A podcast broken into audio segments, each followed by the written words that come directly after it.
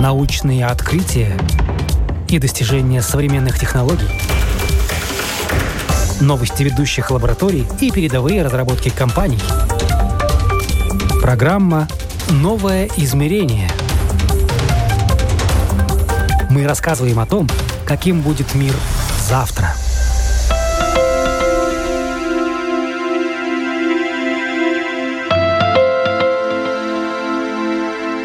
преподают и учатся лучшие умы, и он уже 12 раз подряд становится лидером ежегодного рейтинга лучших вузов мира. Массачусетский технологический институт в Кембридже, США, сегодня наивысший знак качества. Здесь рождаются инновации в области робототехники, искусственного интеллекта и информационных технологий. Можно получить профессию архитектора, астронома, биолога, физика, химика и инженера.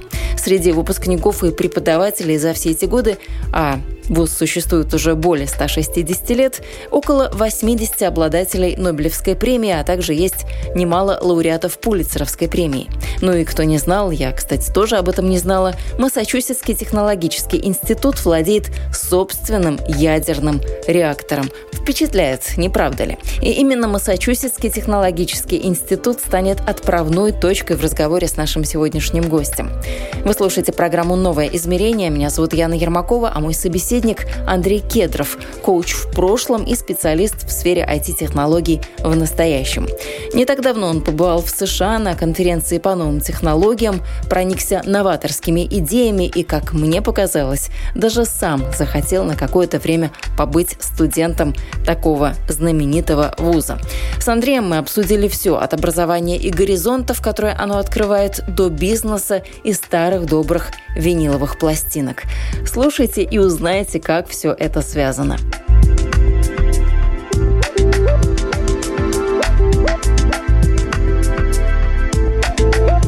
Я пока к тебе ехала, я еще успела э, в пробках постоять и погуглить. Да-да-да, ну сейчас такое наше обычное состояние.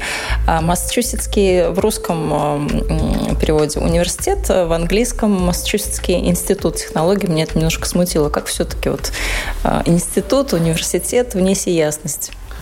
Слушай, ну смотри, там, когда я был, он называется MIT, Massachusetts Institute of Technologies. Да? То есть, э, и ну, я не вижу, вот, ну, насколько я вот там был, там, 4 дня, там покрутились как раз-то вот, вот, вот в этой атмосфере, я понял, что ну вот в нашем понимании там институт и университет, чем они отличаются? Да? Университет дает какие-то ну, такие классические знания, э, общие. Фундаментальные. Фундаментальные, такие, да. И, наверное, в этом отношении MIT больше институт, потому что это очень прикладные вещи. Да? То есть они учат, и нам, нас провели, показали, э, такая экскурсия была, показали, как там э, учатся. Я был по-настоящему поражен, потому что знаешь, идешь и рассказывают, а вот здесь вот, вот это настоящая лаборатория, в которой придумывают или делают эксперименты вот такие. Ты идешь мимо и видишь, что там действительно выглядит как лаборатория. То есть это не парты, ничего, это там один стол, куча полок, там какие-то всякие детальки, еще что-то сделано, какие-то баллоны стоят, да, там центральное место, это э, не знаю, какие-то либо аппараты, если что-то делают и так далее, да, и небольшие группы ну, вот студентов, ну, там чего-то экспериментируют. То есть в этом отношении, похоже, это все-таки институт, потому что он более нацелен на э, очень прикладные знания. У меня была возможность и в Гарвард тоже сходить чуть-чуть, это на экскурсию не попал. Вот Гарвард, наверное, больше университет, потому что там ну, такое вот классическое, фундаментальное знание дают, которое ты можешь применить в разных сферах, да. MIT точно хотят заканчивать люди и приходят туда учиться, если они хотят стать айтишниками, э, инженерами, там, какими-то технологами, не знаю, разрабатывать э, какие-то там теории и буквально строить роботов и так далее, да. Поэтому, ну вот, я для себя какую-то эту грань вот так провел, да. То есть ты выходишь из института, и ты уже руками можешь что-то сделать. Ты выходишь из университета, и у тебя в голове все правильно разложено, есть все знания для того, чтобы ты мог применять их ну, в каких-то более широких э, сферах. А возникло ли у тебя там ощущение, что человек, э, молодой человек из Латвии тоже может попасть туда, учиться там, или это вот так вот, на взгляд, какие-то недосягаемые высоты? Ты знаешь, это очень хороший вопрос, потому что вообще мое знакомство с Америкой началось с того, что я в первый раз в этом году как раз поехал в Америку. Ну, до этого, знаешь, ну, там что-то читал, видел как-то. Это, ну, нельзя это было почувствовать.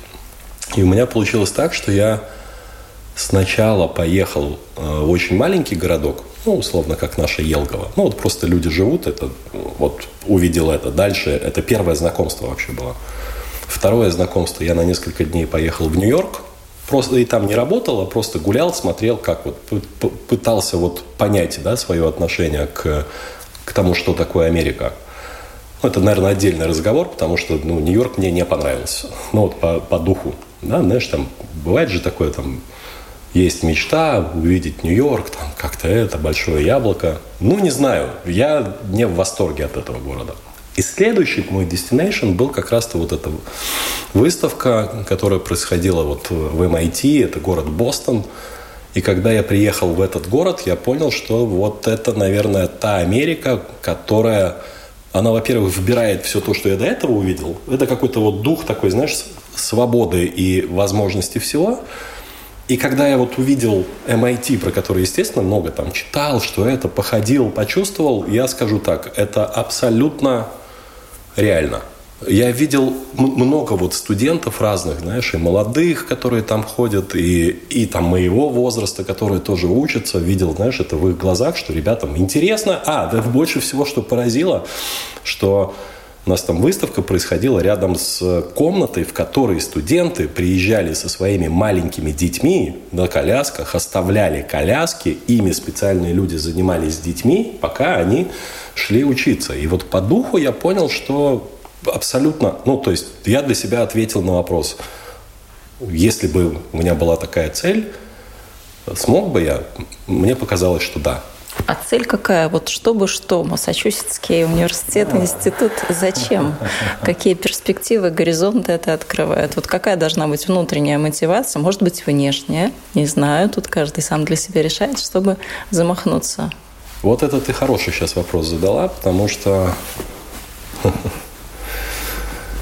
ну, я занимаюсь IT, ну, если так вот прямо откровенно говорить, лет с 14. Ну, то есть давно. Мне эта тема интересна, я многому чему сам учился, многому чему нет, ну, что не знаю, и, и вообще там путь айтишника, ну, скажем так, да, это, ну, сейчас я, я могу... Интересен и тернист. Нет, я, ну, я, я из фокуса той профессии, которую я знаю, да, он, он всегда он бесконечный. Ну, там, в те времена, когда я начинал, знаешь, так, все впереди, там, есть 5 лет, 10 лет, там, научиться вот постепенно, и достичь каких-то там высот там, в карьере э, или еще что-то. Сейчас я вижу, работая тоже с молодыми ребятами, я вижу, что у всех, ну, этот путь, он реально, ну, люди его хотят сократить. Да, они хотят карьеру построить, это нормально, за два, за три года. И вот вопрос, какие знания должны быть у тебя, даже там не только знания, знания, способности, и важная третья вещь – это какой круг общения. Да, то есть Знание – это одно. Ты можешь сидеть в Риге со своими знаниями и ну, какого-то потолка здесь достичь, хотя Рига в этом отношении очень классный город, здесь тоже можно много возможностей, и, если говорить там про зарплату, например, айтишника, да. Но ведь есть люди амбициозные, которые хотят сделать что-то великое. А великое в одиночку не делается. И если ты настроен, это, наверное, внутренняя мотивация и немножечко внешняя, да, если ты настроен на то, чтобы там изменить мир со своим вот взглядом, сделать какую-то классную технологию, инновативную, да, которая базируется на, ну, и на классическом знании, и на вот э, тех знаниях, которые вот сейчас прямо, да, появляются. Ну, например, тот же самый там AI, ML, чат GPT, это же вот оно, да, хайп сейчас идет. Как вот быстро э, вот это понять и суть, понять новые какие-то веяния для того, чтобы начать что-то делать и вот за короткий срок достигнуть своего результата. И вот отвечая на этот вопрос, наверное, скорее всего, из того, что я слышал, как ребята вот рассказывали, которые там учились тоже, ну, много общались, когда ты попадаешь вот в институт такого уровня, там же по-хорошему многие такие с, так, с такой же мотивацией. Ты находишь компаньона, ты придумываешь что-то это, ты видишь и общаешься с людьми, потому что там преподаватели тоже там с мировыми именами, да, они там ученые, это ты видишь, равняешься на них, и, и такое ощущение, что у тебя складывается вот этот путь гораздо к твоему личному успеху быстрее и, наверное, эффективнее. Да, Это у тебя есть какие-то такие вот появились после Массачусетского а, полезные контакты, хорошие идеи, которые можно воплотить во что-то реальное, в проекты, в сотрудничество? Вот. вот это отличный вопрос, потому что все, что я перед этим сказал, это отчасти знаешь, такая рефлексия по поводу того, что было бы, если бы я вот я это как раз лет и услышала, да, да, да, да, да, Что было бы, если бы, например, 20, там, 25 лет назад я бы вот так это. Ну, а как сейчас ты бы рассуждал, а, если бы можно было окей, все? Окей, смотри, по-настоящему, ну, отвечая на твой вопрос, у меня как бы нету недостатка идей, да, то есть тут... Э, Масштаб. Э, тоже хороший вопрос.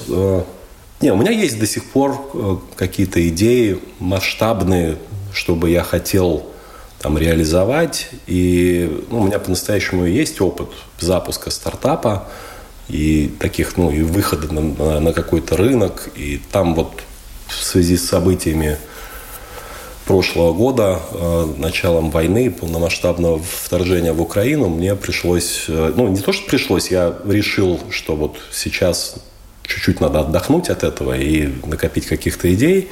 Других я вернулся вот там в IT, сейчас в замечательной компании работаю, в которой, от которой как раз-то и, и поехал в этот институт Массачусетский на выставку. Но смотри, какая вещь.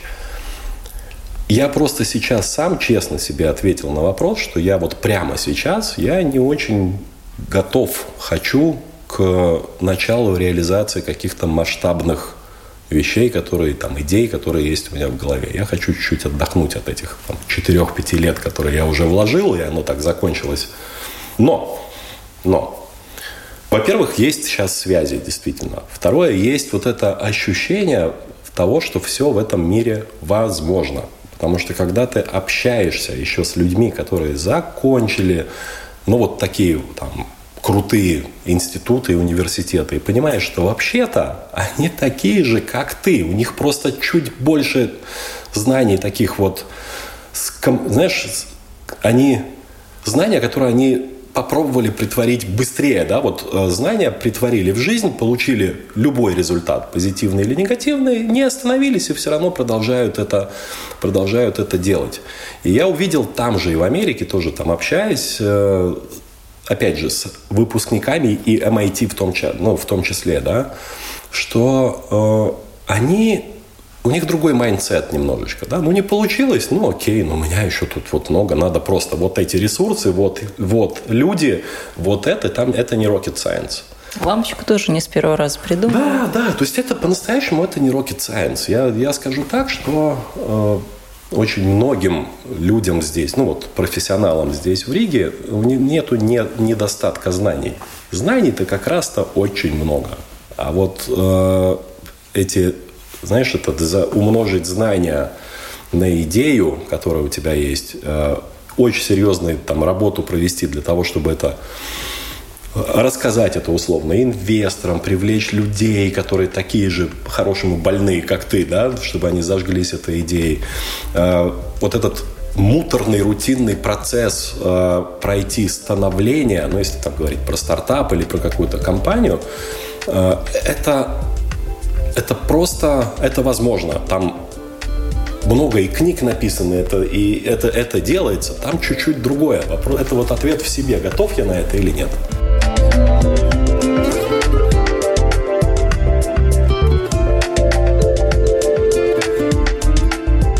Вот я зацеплю за твою фразу, что пока для меня еще не, не наступило время, я пока не готов. Но вот, а как ты поймешь, когда наступит то самое время, когда вот уже можно начинать, когда люди же тоже очень часто носят свою идею годами-годами, и для них никогда не наступает это время начать и что-то сделать, и мир, возможно, теряет какие-то такие интересные вещи, интересные технологии а может, не теряет. Тут тоже вопрос такой спорный. Но вот когда это время, когда нужно начинать брать и делать?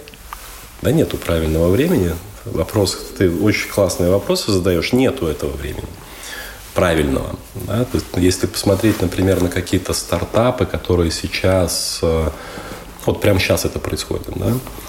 Э, которые строят 18-20-летние парни, э, зарабатывая буквально миллионы и, там, долларов и евро, то можно начинать в 18. Да?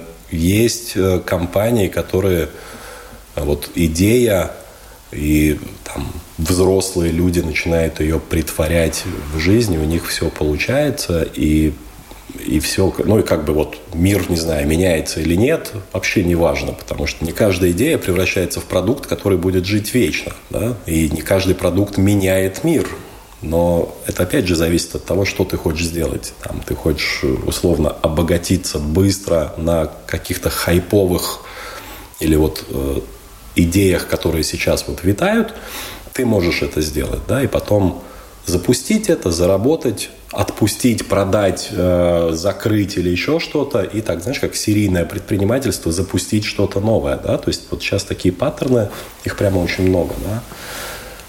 И вот это, в этом кроется, знаешь, такой, наверное, ответ на предыдущий вопрос, когда придет время, э, наверное, тогда, когда я пойму, что, а, ну, я в этом отношении однолюб, да, мне вот хочется взять идею, ее вот, чтобы она такая вот сделала, она потом развивается, там, 10 тысяч, 100 тысяч оборот, миллион, 20 миллионов, потом империя, ну, условно, да.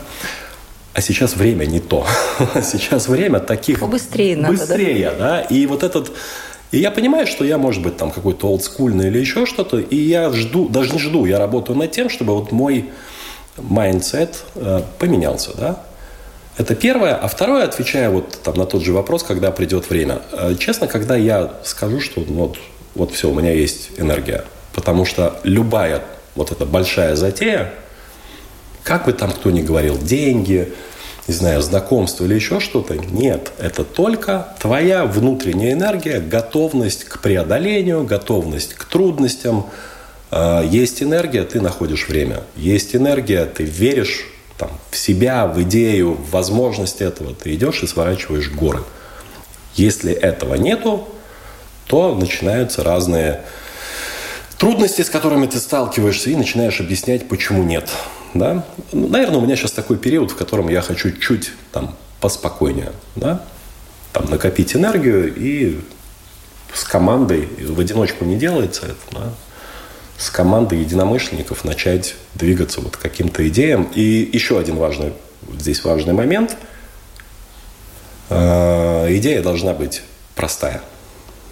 Не надо усложнять. Да? Начинать надо с простых вещей, которые люди готовы. Их нету, там находишь нишу какую-то или они... Простые это ты имеешь в виду вот в повседневной э, жизни у нас есть какая-то проблема, ее вот нужно заметить, решить ну, и предложить. Это стартаперский подход, да, ты видишь несовершенство мира, видишь какую-то проблему, находишь э, неожиданное интересное решение, за которое люди готовы голосовать деньгами. Ведь в, ну, в конечном итоге, я сейчас про бизнес, я сейчас не говорю про какие-то там другие эти, да, то есть они начинают голосовать деньгами, люди, компании или еще что-то, потому что ты им приносишь то, что они искали, да, или что они думали, что это там сказочная технология, и тут оно вдруг появляется, да. Мне вот интересен такой подход. Я... А за что ты сам вот так вот недавно проголосовал деньгами?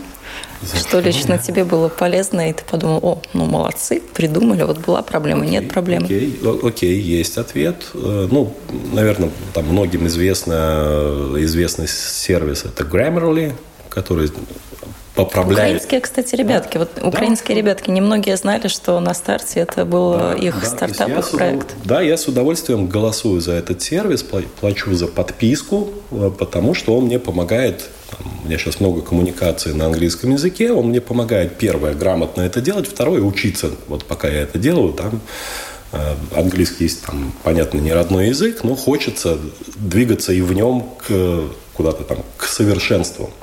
Grammarly в этом отношении шикарная вещь. Да? Я плачу, я довольно много плачу за разные IT-сервисы, которые мне э, позволяют э, сэкономить время и видеть там картину, ну, там более структурно и так далее, да. Ну, не буду сейчас там имена называть, наверное, это не, не так интересно, но я периодически смотрю за, за ними и с удовольствием плачу. Да. Но время стало у нас такой новой валютой, как мне кажется, сегодня. Да. То есть технологии, э, первое, что нам принесли с собой, они высвободили нам, высвободили нам время. Ну, то у меня тут тоже есть такая интересная теория по этому поводу. С одной стороны, да.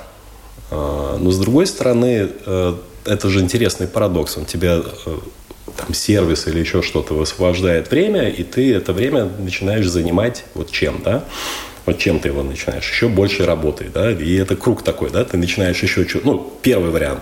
А давай я буду делать больше. А давай я еще что-то. У меня же сейчас есть время набираешь, набираешь э, каких-то вещей, а дальше уже там не всегда есть тот сервис, который тебе поможет вот э, структурировать все, что э, все, что ты вот все, вот, что набрал. набрал. Да. Поэтому я считаю, что не столько время, не столько время, а сколько позволяет чувствовать. Это опять вот про что-то внутреннее, да, э, быть спокойным я бы сказал так, да, быть спокойным, что там, я правильно или хорошо написал текст.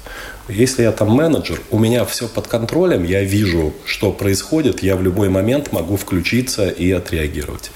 Или там, ну, другие там сервисы какие-то берем, да, например, я вот люблю музыку, я плачу за стриминг в самом лучшем качестве. Почему? Ну, это не значит, что я каждый день слушаю, да, но когда у меня есть минута, 5-10, и я хочу наполнить это время для того, чтобы мне стало спокойнее, уютнее и так далее, да, чем-то я лучше буду наполнять это чем-то качественным.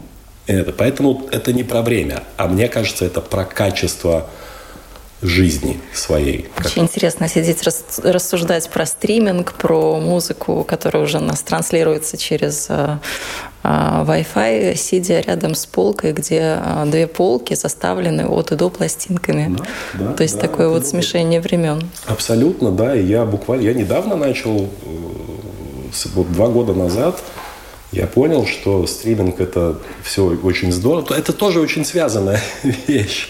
Потому что в стриминге тысячи альбомов музыки. И она такая, она доступная, знаешь, на, пальч, вот на кончике пальцев. И ты можешь ее в любой момент включить, поздав в классном качестве, еще что-то, да. Знаешь, там какой побочный эффект такой? А давай я быстренько переключу, а давай я что-то еще найду, а давай вот это. И в итоге, а потом следующее, а вот как мне среди этих а тысяч Это наше найти... клиповое мышление уже срабатывает. Да, да, да, да, да, да. А как мне сейчас найти то, что я хочу послушать, да? А вот и начинается, и это, с одной стороны, там, прослушивание музыки тебя мотивирует, а с другой стороны, ты понимаешь, что такое, окей, а что я хочу послушать? Вот послушать, как это найти. Это первое. И второе, э, а все равно же слушаешь в итоге, не знаю, там 100-200 любимых альбомов. Ну вот послушал все это, это. И когда я это понял, такой, так, во-первых, это целый мир винил, это интересно. Угу. Это значит такое некоторое хобби, которое можно, знаешь, посвящать время, отключаясь от всего. И я же все равно Но это слушаю. интеллектуальное хобби тоже. Конечно. Да, Не абы какое. Что, ну, конечно, конечно, потому что это надо же, знаешь, настроить правильно, чтобы звучало. Дальше, дальше вот это интересный момент ехать искать пластинки. Не всегда новые, где-то старые, где-то находишь Частый гость барахолочек, наверное, да? Барахолочки где-то, да, там и в Фейсбуке многие продают, да, можно и там и сервисы те же самые есть, где можно покупать. И и это гораздо, оказывается, это гораздо проще. Ты берешь, подходишь, выбираешь пластинку, ты знаешь, что это твоя любимая, любимый альбом, одна сторона пластинки где-то 20 минут играет, переключить не так просто, как нажать кнопку, и вот 20 минут удовольствия гарантированного, потому что ты садишься на диван, включаешь, хорошо звучит, 20 минут ты точно дослушаешь. Ну, не всегда я даже переворачиваю на другую сторону. Да? И вот это тоже про отношения со временем, энергией, э, качеством жизни.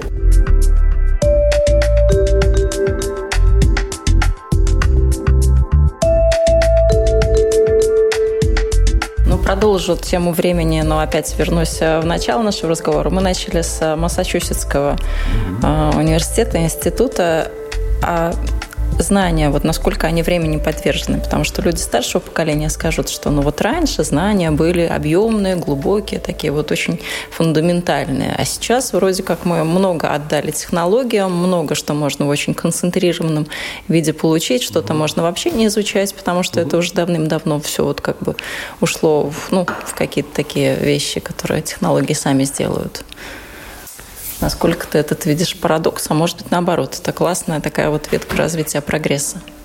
А ты знаешь, вот это же вечный вопрос, да, потому что взять э, там 20 лет назад, и уже что-то менялось, и относительно там, наших родителей, которых учили так, тоже, да, там учили одному, вот, ты, вот это, а тут тебе много всего дают. А давай так, я неожиданно отвечу на этот вопрос.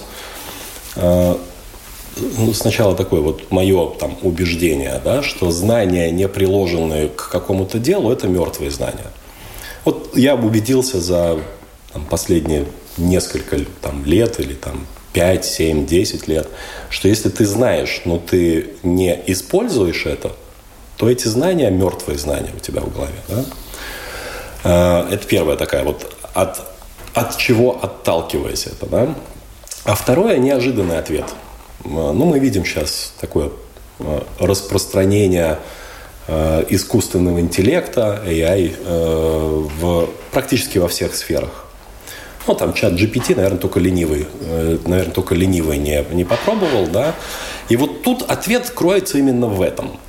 Смотри, какими знаниями надо обладать для того, чтобы там, через 5 лет, через 7, 10, 2, не знаем, как это пойдет, э, жить с, вместе с искусственным интеллектом, а который будет заменять, э, по-настоящему он может уже сейчас заменить много разных профессий, рутинных. Бухгалтера, к примеру, да, что там свел, дебет, кредит. Я сейчас утрирую, утрирую, да, э, менеджера какого-то, э, там, ассистента референта, да, то есть какими знаниями надо обладать для того, чтобы начать существовать вместе с ними, с, с искусственным интеллектом. Размышляя на эту тему, э, ну, лично я пришел там, общаясь с коллегами, к тому, что вообще-то искусственный интеллект не научится работать со смыслами – вот именно со смыслом. Ну, типа, зачем это? Да? И вот сейчас там куча курсов, вообще вот этот хайп вокруг э, искусственного интеллекта, как вот этот промпт составить, как заставить... Запрос, да-да-да. Как заставить запро- составить запрос, который бы ты скормил, условно говоря, искусственного интеллекта, он тебе выдал бы результат, который предвосхищает твои ожидания, то есть ты бы сам так не сделал. И вот смотри, ведь работа со смыслами – это сложная работа. Это не, это вот, это не из разряда клипового мышления, да, это не то, что, ой, покажи мне смешные картинки с котиками. Ну, это нужно подумать и пазл в голове это составить. надо подумать, составить пазл, подумать наперед, расширить какое-то поле, из которого ты хочешь достать эти данные. Ну, то есть представь себе, вот данные все есть, да, вот у искусственного интеллекта условно, у него есть все. Как это сделать так? И вот вопрос, какие знания нужны для того, чтобы э, в будущем уметь работать со смыслами. У меня есть подозрение, что надо читать литературу, точно владеть историей, понимать, да, почему, как, еще что-то. Какие-то там, э, там естествознания, э, математика, логика, критическое мышление. То есть понимаешь, что я сейчас перечисляю, да? Ничего нового. То, что мы, в принципе, изучаем со школы. Вопрос просто в каком ну, контексте это надо, да. То есть мое подозрение, ну, вот впечатление, что, э, ну, может быть, не столь надо заучивать там наизусть формулы или еще что-то, да, как мы учили. Потому что формула вот у тебя она есть. Но, может быть, суть вещей надо начинать учиться понимать, взаимосвязи между всеми, для того, чтобы вот уметь работать на логическом уровне. Это первое. А второе, как ни странно, второе, как ни странно, но с развитием вот этих технологий все больше будет цениться ну, вот в людях. Человек. Человек. Soft, soft skills. skills. Коммуникации, способность озвучить то, что не может озвучить искусственный интеллект. Чему, как и в каких объемах учиться, чтобы успевать за временем, а лучше его даже в чем-то немножко опережать. Эта тема вечная. Как специалист в сфере IT Андрей Кедров очень много работает с образованием, его оцифровкой и переводом в виртуальную среду. Видит много тенденций и закономерностей и готов поделиться своими наблюдениями о том, какое место со временем займут классические вузы, станет ли учеба онлайн в нашей жизни больше и заменит ли искусственный интеллект обычного учителя. Разговор этот интересный, и, пожалуй, я оставлю его для одной из наших следующих программ. Ну а на сегодня на этом я, Яна Ермакова, с вами прощаюсь. Всего доброго и до новых встреч. Thank you